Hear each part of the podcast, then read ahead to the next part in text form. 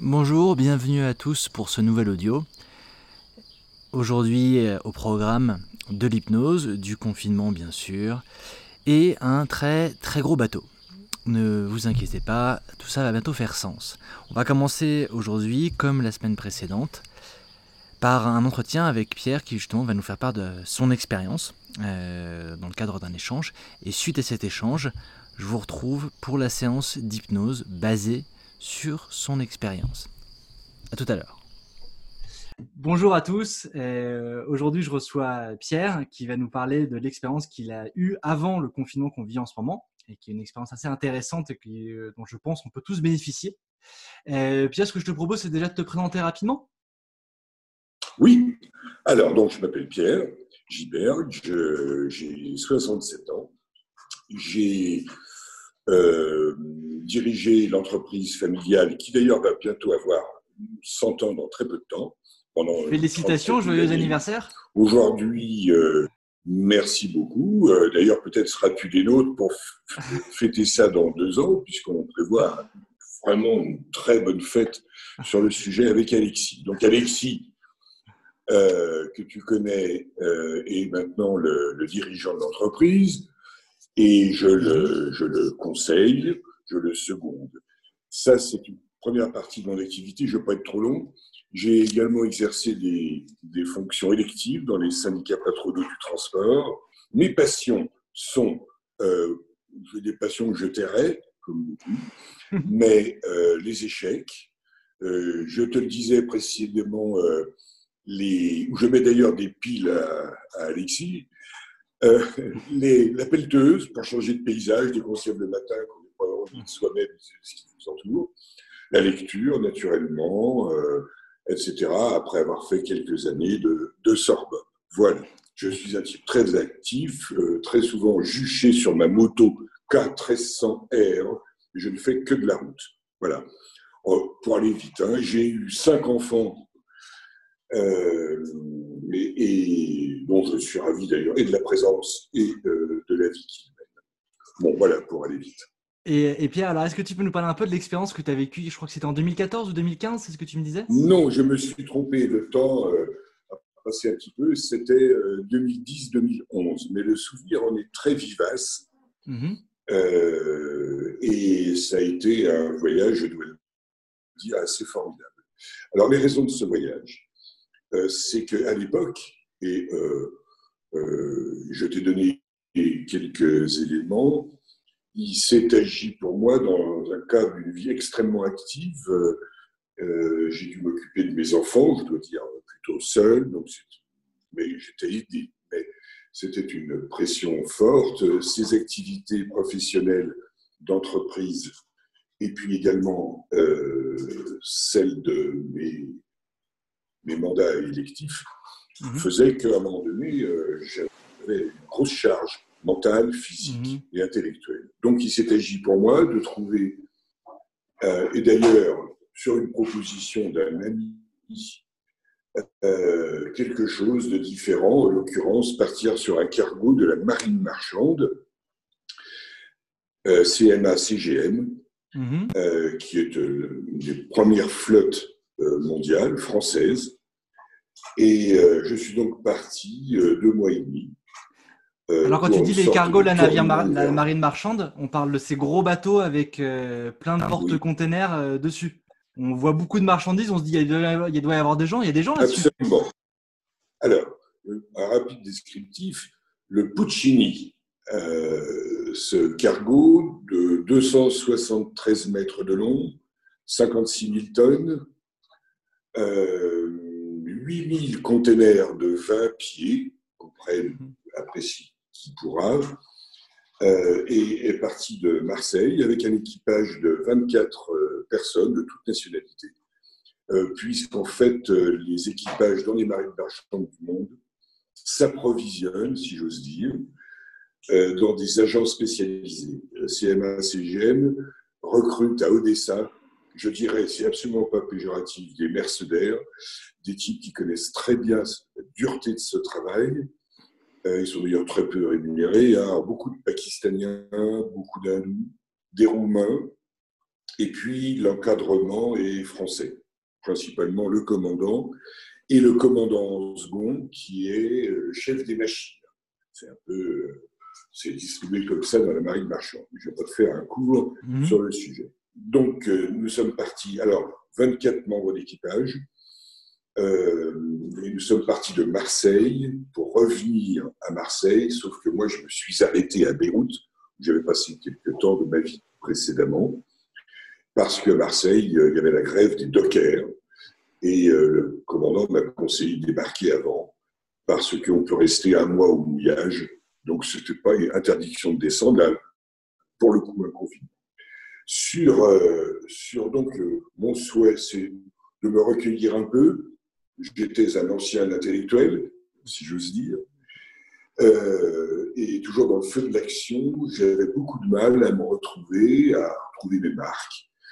L'entreprise allait bien, Alexis euh, démarrait dans la, dans la carrière. Il y avait ici un staff suffisant pour que mon absence, et compte tenu de ma modestie, euh, ne soit pas trop remarquée. Alors, ce voyage, nous sommes donc partis, je, me dépêche, de, Marseille. Nous sommes arrêtés ensuite à, Malte, et puis à Port Saïd, le canal de Suez, puis Sharjah, qui est l'émirat qui, euh, qui est le port de tous les autres Émirats, etc. Après 20 et quelques jours de mer, je crois, jusqu'à Kuala Lumpur. De Kuala Lumpur, dans le golfe du Bengale, nous sommes, nous sommes arrêtés à, Hong Kong. Et puis après Tokyo, et puis Kobe, et puis Shanghai, et puis Canton. Je lis parce que, mais chaque endroit est un souvenir. On ne peut pas descendre du bateau je suis descendu qu'à Shanghai deux heures. Euh, Ningbo, Xiamen, etc., Macao et bac par le canal de Suez également. Euh, c'était d'ailleurs à l'époque des événements du, monde arabe en, folie. Hein, euh, et c'était une, ambiance très particulière. Alors pour reprendre un peu sur le bateau, sur le bateau, il y a ce bateau gigantesque avec tous ces containers. Il y a 24 membres d'évitage pour un bateau si gros. C'est-à-dire qu'il y a très peu de personnes en fait. Très peu de personnes. Au mètre carré, il n'y a personne euh, concrètement. Il n'y a pas d'autres passagers que toi Tu es le seul passager? Alors, j'étais le seul passager. Lorsque je suis arrivé plus exactement à Fos-sur-Mer, j'ai dû monter ma cantine. On a droit à 60 kg de bagages, j'en avais un peu plus de la moitié. Un Roumain, euh, Dumitrescu, que j'ai appris à apprécier par la suite, m'a dit toute, comme dans les films d'horreur, de toute façon, vous ne ferez pas les retours. Donc, j'ai commencé à gueuler. Je lui ai demandé de me montrer ma cabine. Alors, j'avais une cabine assez privilégiée, euh, avec deux hublots, deux lits. Donc, euh, eh bien, le soir, je dormais, mais avant, j'allais sur le lit d'à côté pour regarder des films. Voilà, c'est une vie très particulière. Alors, c'est de l'isolement voulu, assuré, on ne croise personne, parce que dans ces bateaux, il y a les, commandants, au sens très exact du terme, français et roumains. Ils mhm. sont trois ou quatre. Mhm. Euh, et puis après, il y a le staff. Toute la journée avec des goggles bleus, des foulards, des chalumeaux qui lavent le pont. Enfin, c'est, un monde extrêmement dur, mhm. euh, prenant, fascinant. Euh, alors moi, parce que c'est ma tendance, j'ai rarement dîné ou déjeuné avec les commandants de temps en temps avec l'équipage. Mais je dois dire que dès mon arrivée, euh, j'ai senti une hostilité, puisqu'un passager est toujours un espion, quelqu'un mmh. qui vient un peu euh, euh, briser une entente, des tas de trucs entre marins. Et donc immédiatement, je me suis demandé au bout de quelques jours comment je pouvais faire ami, parce qu'on ne peut pas vivre non seulement seul, mais en plus dans une hostilité euh, mhm. extrêmement sensible. Donc j'ai proposé à tous ces gens-là d'écrire un livre sur leur bateau. D'ailleurs, j'ai écrit quelques centaines de pages. Et donc tout, tout d'un coup, euh, tout le monde m'a amené des expressions, un savoir-faire. J'ai eu le droit tout à fait exceptionnel de descendre dans la salle des machines, là où mhm. il y a un moteur Samsung de 15 mètres de long qui tourne à 50 tours minute, c'est un géant, c'est extrêmement impressionnant. et donc, tout d'un coup, j'ai été bien apprécié. je te l'ai dit, je suis, c'est vrai, assez passionné d'échecs. Je joue hélas pas beaucoup en ce moment. Et je me croyais très fort. Euh, les Roumains m'ont mis des piles absolument incroyables, mais ça crée du lien. C'est-à-dire qu'à un moment donné, entre cette approche des équipages, le respect et la distance au commandant, et puis quelques petites parties d'échecs et des choses comme ça, j'ai pu être assez apprécié sans prétention. Et puis comme je m'ennuyais, euh, il y a un carré qui est destiné à vidanger, je l'ai transformé avec l'accord de tout le monde en piscine. D'ailleurs, j'ai failli m'y noyer, puisque je me suis tapé la tête et c'est Monsieur Do, le, médecin de bord, qui m'a sauvé, réellement sauvé. Et donc, j'avais ma petite piscine, euh, d'eau de mer un peu dégueulasse, certes, euh, le long de l'Inde, euh, notamment vers Bombay, etc. Et donc, à la fin, il y a eu, alors certes, un confinement, mais euh, en même temps, la première semaine difficile psychologiquement, finalement, s'est extrêmement bien passée. Et d'ailleurs, à l'avant du cargo, pour regarder des poissons volants euh, bouffés par des cormorans, euh, le soir, le, le, plancton fluorescent, vert, bleu, rouge, avec des bonnes musiques, des très bonnes musiques dans les oreilles, eh bien, j'avais fait un petit camp pour bronzer avec l'autorisation naturellement, parce que c'est extrêmement sévère. Mmh. Quelques anecdotes. Les, alors, ils font des menus, toujours avec des petites dames légèrement vêtues pour mettre en appétit euh, sur les menus.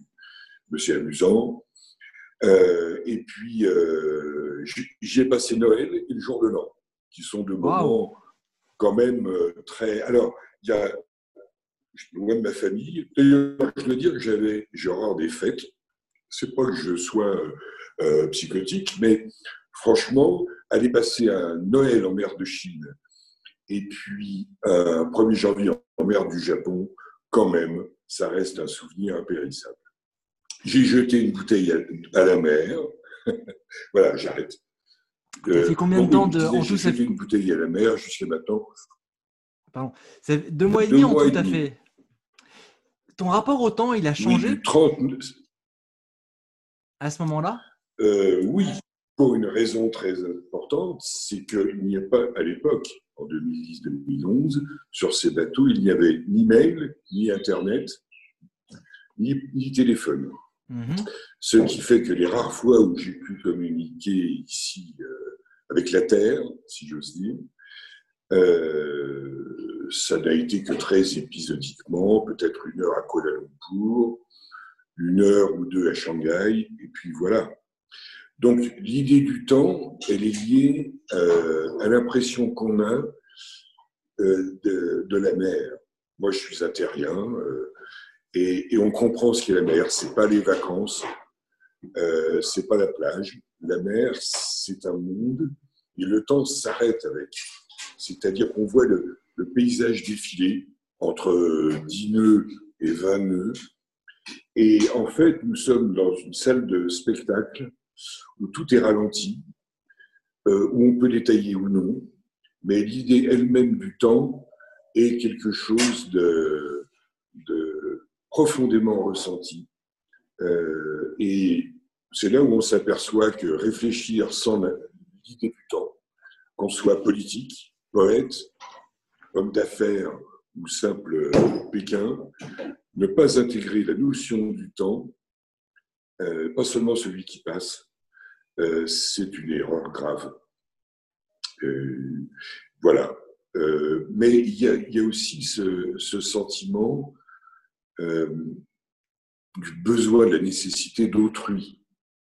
C'est-à-dire mhm. que même un fantôme que l'on croise dans une coursive ou sur un escalier, il existe. Il y a une présence humaine interminante intermittente, euh, toujours là, mais sans jamais avoir de contact précis. Alors, sauf la nuit, puisque moi, la nuit, je la passais dans la passerelle de commandement à 27 mètres de haut, avec tous les, les, marins au compas sur les cartes, à boire du café plus que de raison, et puis même d'autres choses, d'ailleurs, mais où on, domine à 27 mètres de haut sur la mer, on domine toute, toute la région, le mouvement des bateaux, qui est parfois agrémenté de. Mais là, je te fais l'événementiel. Hein, mhm. Et qui est parfois agrémenté de conformité pirate. C'est-à-dire qu'en sortant du canal de Suez, pendant huit jours, on a été réellement confinés, interdit de sortir des cabines. Jet d'eau le long des bateaux, filet anti-grimpage pour les pirates de Somalie. Et là, je dois dire que tout le monde se tient vraiment à carreau, quoi, hein, parce que euh, c'est une ambiance très particulière. Voilà. Pourquoi ne pas descendre du bateau? Je t'en prie. Euh, là, sur le, tu as passé deux mois et demi, euh, dans la, on sent qu'il y a pas mal d'anecdotes, qu'il y, a, que derrière chaque membre d'équipage, il y a une histoire que tu as pu découvrir petit à petit au fur et à mesure des, deux mois qui se passent. Euh, qu'il y a des petits moments comme ça. on sent que tu as eu le temps de réfléchir aussi. Après coup, là maintenant, c'était il y a plusieurs années, ces deux mois et demi, ils t'ont apporté quoi en tant qu'homme? Je t'entends plus. ces deux mois et demi, ils t'ont apporté quoi euh, finalement avec le temps? Maintenant, oh. quand tu le regardes, ça t'a apporté quoi? Qu'est-ce que ça t'a euh, changé? Ça t'a amené quelque chose? Ah oui, ça, ah, bien sûr.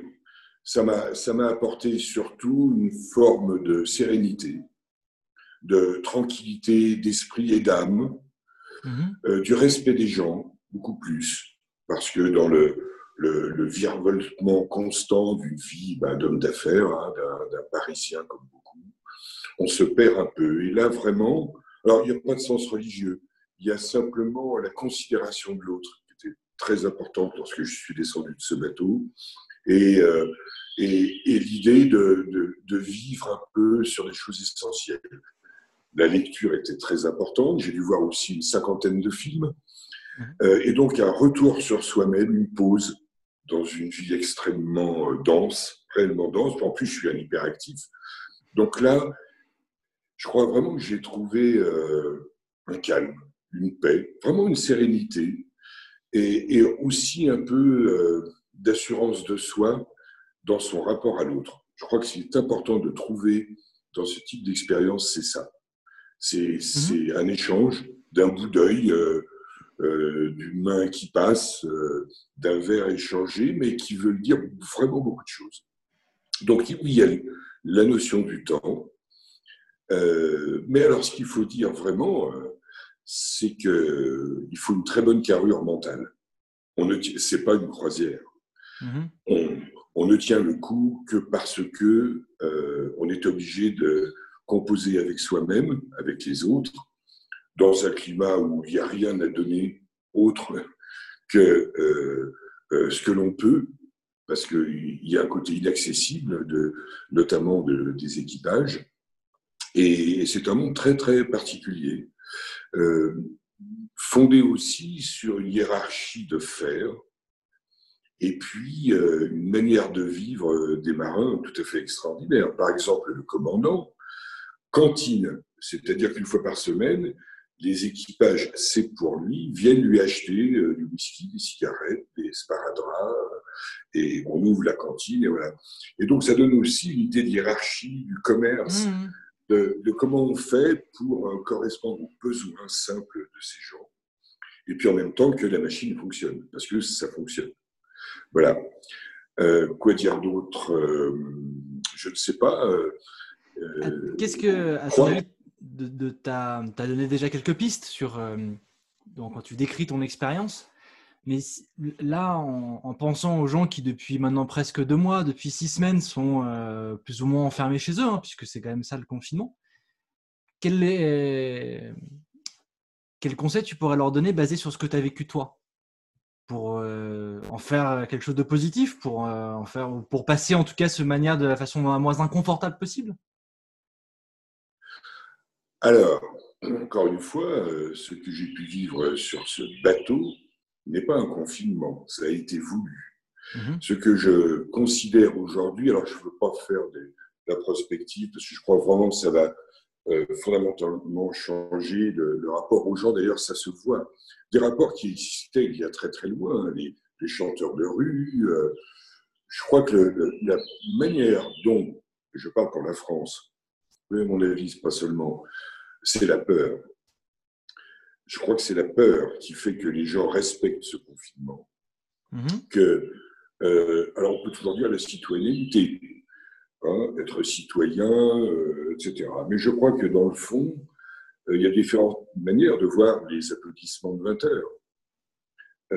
il y a un vrai support à ces gens, mais pourquoi? Parce qu'ils en sauvent d'autres, dont nous-mêmes.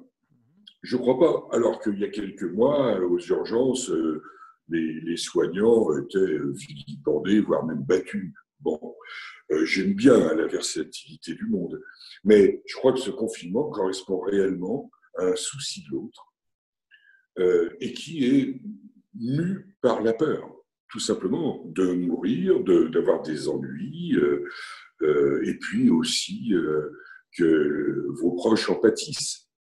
Donc, alors ça a une fin, d'ailleurs tout le monde comprend bien. On nomme euh, intérêt de l'économie. Mais non, le premier intérêt, c'est que les gens dont je fais partie, moi je me suis vraiment très bien confié, hein, euh, mais ça ne me gêne pas. J'ai appris aussi sur ce bateau la solitude. J'ai besoin des autres, un besoin fou des autres. Mais, comme tout le monde. Euh, mais, mais en même temps, ça donne une habitude de, de d'être seul et de s'occuper, de trouver. Euh, je t'ai cité mille anecdotes, mille anecdotes, mais euh, c'est pas que des anecdotes, c'est une manière d'occuper son temps. Euh, voilà. En tout cas, euh, moi je trouve que ce mouvement ici a été très bien suivi en matière de confinement.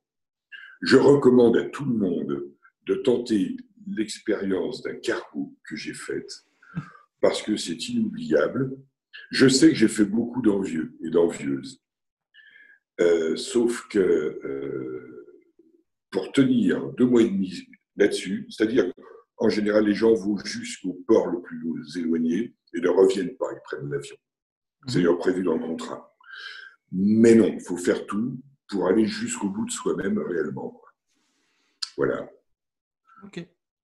Bon, bah Pierre, merci beaucoup pour cet échange. Alors maintenant, je vais simplement vous demander de reprendre la position que vous connaissez bien, celle qui vous permet de rentrer le plus facilement possible et le plus rapidement dans l'état d'hypnose.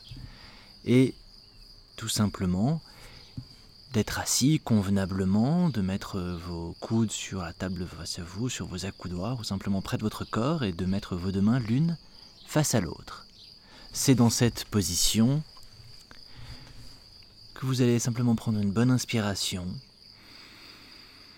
et fermer les yeux, laissez les yeux se fermer.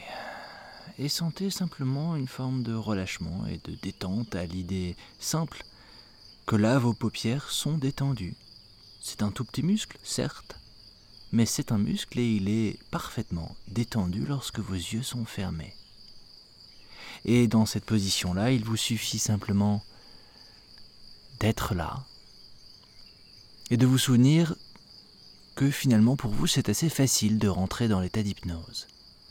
C'est un état que vous avez expérimenté, peut-être avec moi en cabinet, en tout cas dans les audios précédents, et à chaque fois, d'une certaine manière et de façon assez logique, vous y parvenez plus facilement. Comme si petit à petit les détails, de la manière avec laquelle votre esprit, votre inconscient vous guide dans cet état-là, vous laisse vous absorber par vous-même, devenait de plus en plus perceptible, de plus en plus présent, ici, maintenant. Là où vous êtes, vous sentez votre corps et vous entendez ma voix et les sons qui sont ici. Les oiseaux. Et simplement en laissant déjà ce monde sonore vous parvenir, laissez-le créer autour de vous, là où vous êtes, une réalité quelque peu différente. Laissez ce son venir nourrir chez vous une forme d'imagination. Souvenez-vous, vos mains sont l'une face à l'autre, deux aimants dans chacune des deux mains, deux aimants qui s'attirent, et plus vos mains s'attirent, plus elles se rapprochent et plus vous rentrez dans l'état d'hypnose, comme les fois précédentes. Assis dans cette position, à l'écoute de vous-même, de votre corps et de votre inconscient, vous vous autorisez simplement une forme de petite balade, de petit voyage. Un voyage avec Pierre. Pierre, c'est un homme d'une stature assez imposante, les épaules larges, les cheveux blancs, ondulés. Pierre, comme il vous l'a dit, a vécu de nombreuses choses. Il vous a parlé d'une expérience, il y en a tellement d'autres dont il aurait pu vous parler. Mais celle-ci était celle qui était aujourd'hui la plus intéressante. Vous avez entendu son histoire, prenez le temps de vous y plonger, de vous plonger dans ce contexte. Dans un contexte qui est différent, quelque part il y a des similitudes, il y a des grandes différences, évidemment. Il y a un confinement qui est comparable à celui que nous vivons en ce moment. Et encore, il y a plein de différences dans la forme du confinement. Mais il vous l'a dit dès le début, la différence c'est que lui, il a décidé d'y aller. Pour plein de raisons, une vie trop active, une envie de différent. Il a choisi, ce qui n'est pas notre cas, nous, aucun d'entre nous n'a choisi d'être confiné. Lui a choisi, imaginez-vous simplement avoir choisi de passer ses vacances, peut-être que parmi vous, nombreux d'entre vous ne penseraient pas passer deux mois et demi de vacances sur ce genre de, de bateau. Et pourtant, peut-être que certains se disent, tiens, pourquoi pas, ça peut être une expérience, mais on n'irait pas jusqu'à sacrifier nos jours de vacances pour cela. Quoi qu'il en soit, prenez le temps de vous immerger dans cette histoire. Vous arrivez là à Marseille, à Fos-sur-Mer, et il y a ce grand bateau qui ressemble à ces grands bateaux comme des grosses machines. Tout est en métal, il est chargé jusqu'en haut de containers qui se ressemblent aux couleurs vives différentes. Le bateau semble plus grand que tout. 273 mètres pour un bateau, c'est énorme. C'est énorme. Il y a tout de suite une forme de disproportion dans les tailles et les grandeurs qui font qu'on est impressionné par un simple bateau. On a tous vu des bateaux, mais celui-là est impressionnant simplement de par sa taille, de par les tonnes et les tonnes de métal qui ont été nécessaires pour sa construction, et là il flotte malgré tout ce métal. Et simplement de découvrir au début, un peu timide, les contours et les formes de ce bateau, de chaque coursive, qui vous emmène petit à petit jusqu'à cette cabine plutôt sommaire, confortable mais sommaire, votre appartement est certainement beaucoup plus confortable. Et là va débuter un long, très très long voyage. Encore une fois, c'est une grande différence entre le voyage que Pierre a fait et que vous faites en ce moment un peu avec lui, et l'expérience que nous avons vécue ici en confinement. Jusqu'à il y a peu, nous ne savions pas quand ça finirait.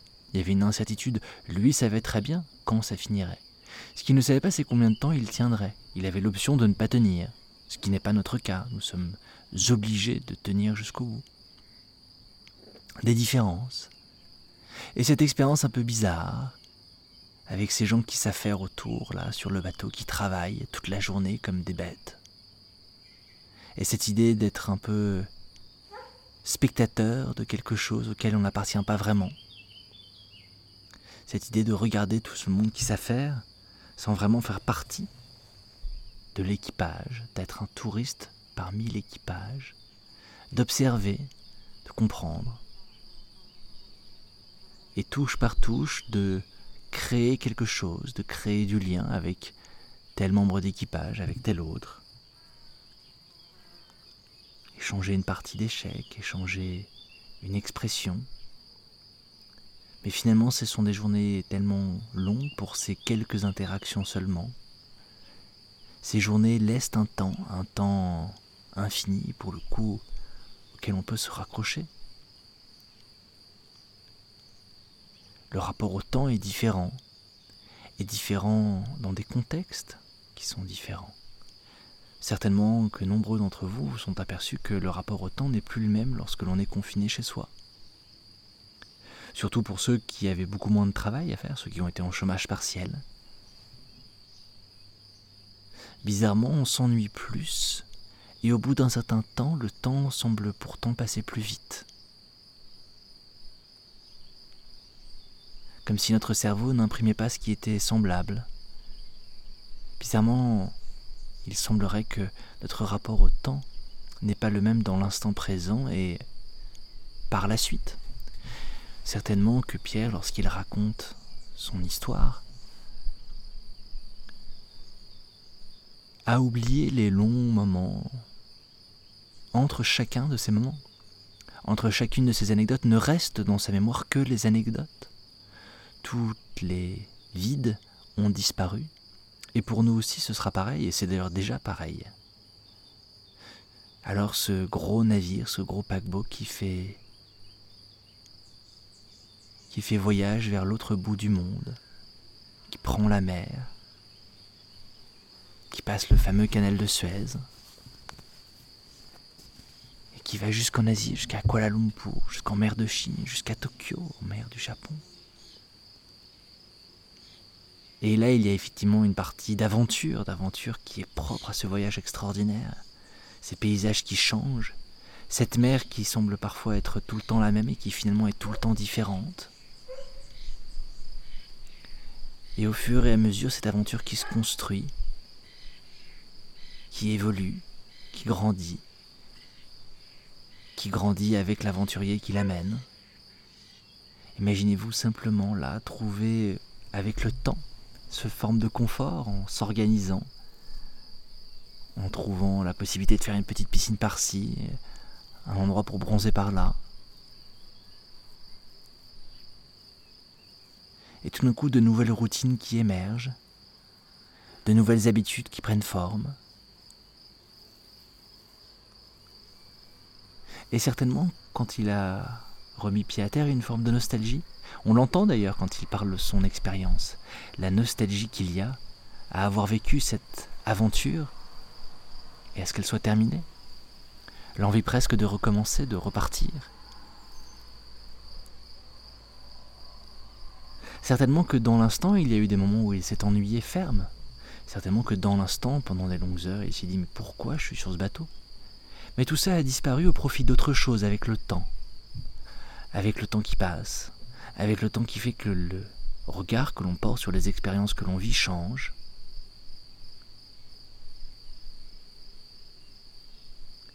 Et là, évidemment, dans ce confinement, certains ont trouvé déjà des choses positives. Passer plus de temps avec leurs enfants, par exemple, pour certains.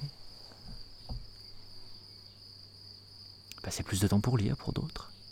Et puis d'autres n'ont pas vraiment vécu ce positif parce qu'ils sont trop dans le négatif et parfois il y a des gens qui vivent ça difficilement et c'est vrai que c'est difficile quand on est nombreux dans un petit espace. Pourtant,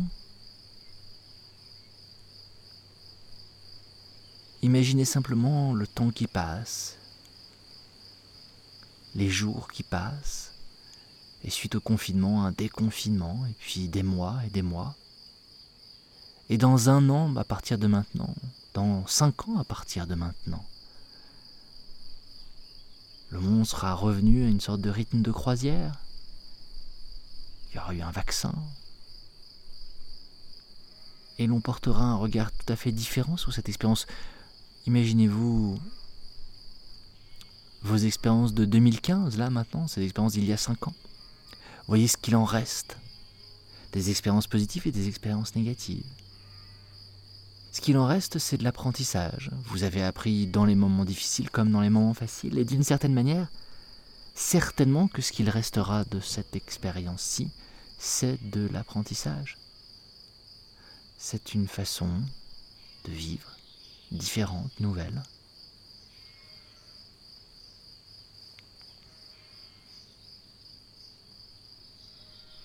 Et prenez le temps simplement de vous imaginer ce vous dans cinq ans et de voir ce qu'il aura appris, comment il aura grandi, ce qu'il sera devenu.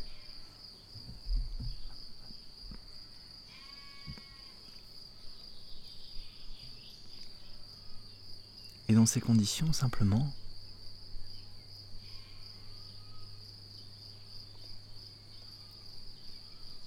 peut-être déjà aujourd'hui, de commencer à porter un regard différent en vous posant simplement cette question. Qu'aurais-je appris pendant ces deux mois?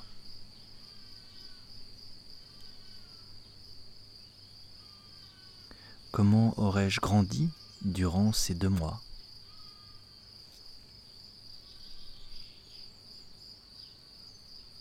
Bien sûr, ça a été difficile.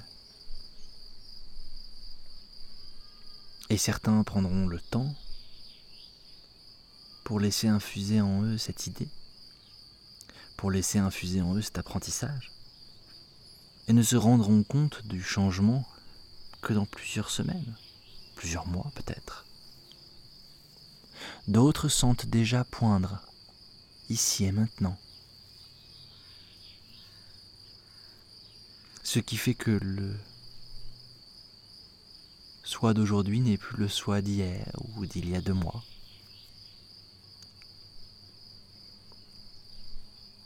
Autorisez-vous simplement à vivre et à laisser votre inconscient faire ce qu'il sait faire de mieux. Apprendre, intégrer des expériences et en tirer des apprentissages, grandir. Comme on rentre grandi de ce voyage au Japon, comme on rentre grandi de cette expérience si particulière sur un porte-container,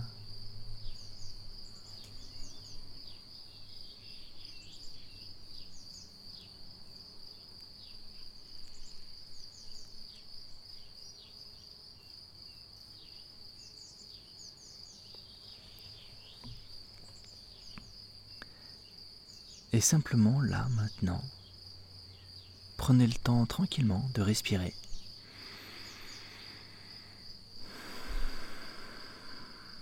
De reprendre le contrôle de vos doigts, de vos mains. Et en faisant cela, de revenir à vous simplement en ouvrant les yeux et en vous étirant afin de vous réveiller, de revenir à quelque chose de plus habituel et simplement de vous sentir bien frais et dispo pour le reste de votre journée. Très bonne journée et à bientôt au prochain épisode. Au revoir.